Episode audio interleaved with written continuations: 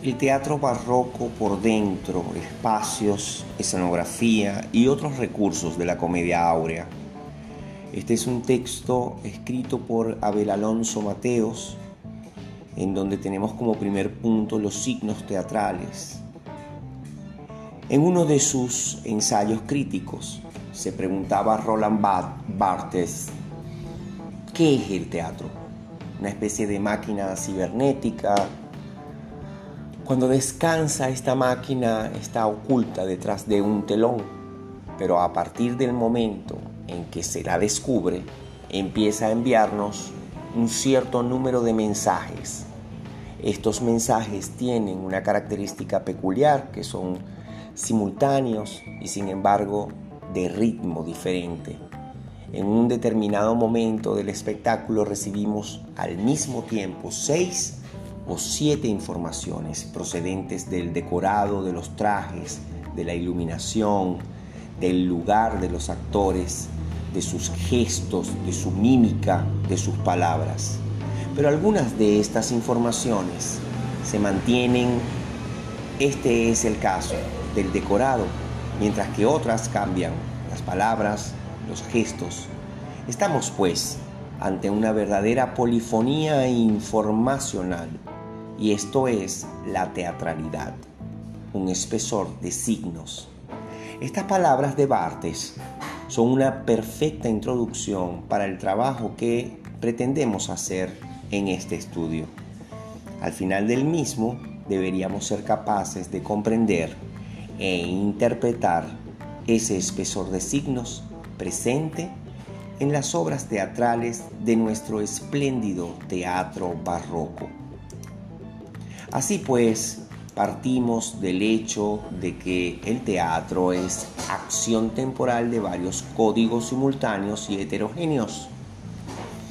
Sin embargo, a la hora de abordar el estudio del fenómeno teatral, bien sea en la ESO, bien en el bachillerato, realmente lo que hacemos es un estudio de los textos dramáticos, argumento, comprensión, análisis de personajes, relaciones con otros textos próximos o similares, aspectos literarios y formales.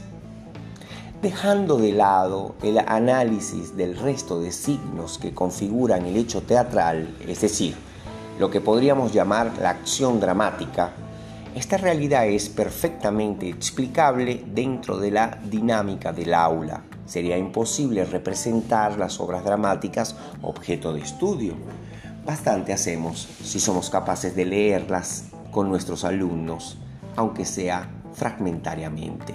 Y sin embargo, el teatro, que, suele surgir de un texto colectivo o individual, nace para ser representado, para cobrar vida sobre las tablas de un escenario, y por eso es tan importante abordar el estudio de la acción teatral, es decir, del conjunto de signos que se sitúan fuera del texto literario, así como del espacio escénico, de la técnica interpretativa de los actores, etc.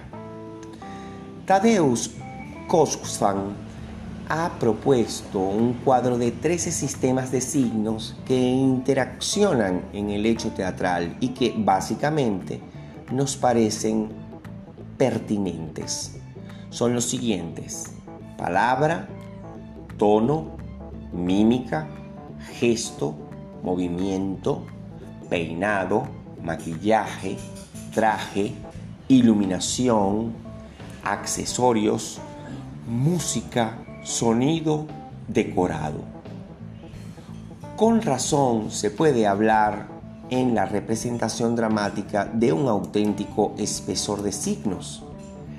Es obvio que no en todas las representaciones dramáticas se da esta conjunción semiótica. Grotowski, por ejemplo, con su idea del teatro pobre, reivindica que el arte dramático se centre en el actor y en la relación actor-espectador eliminando casi todo el resto de elementos que considera superfluos. Artaud desde la perspectiva del teatro de la crueldad, propuso por su parte un teatro basado en el movimiento, el gesto, la danza, el grito instintivo, las imágenes violentas y no en la palabra o en la acción dramática tradicional. Es evidente que cada autor o director utilizará los signos teatrales en función de su propia idea del hecho dramático y de los objetivos perseguidos a la hora de montar una obra. No cabe duda, sin embargo, de que la acumulación de signos concordantes en un momento dado sobre un escenario produce impresiones difícilmente olvidables en el espectador. Que, ¿Qué sensibilidad medianamente cultivada puede permanecer indiferente ante las escenas últimas de Don Álvaro o la fuerza del, del Sino? He aquí algunas de las acotaciones que marcan la acción en estos momentos finales de la obra.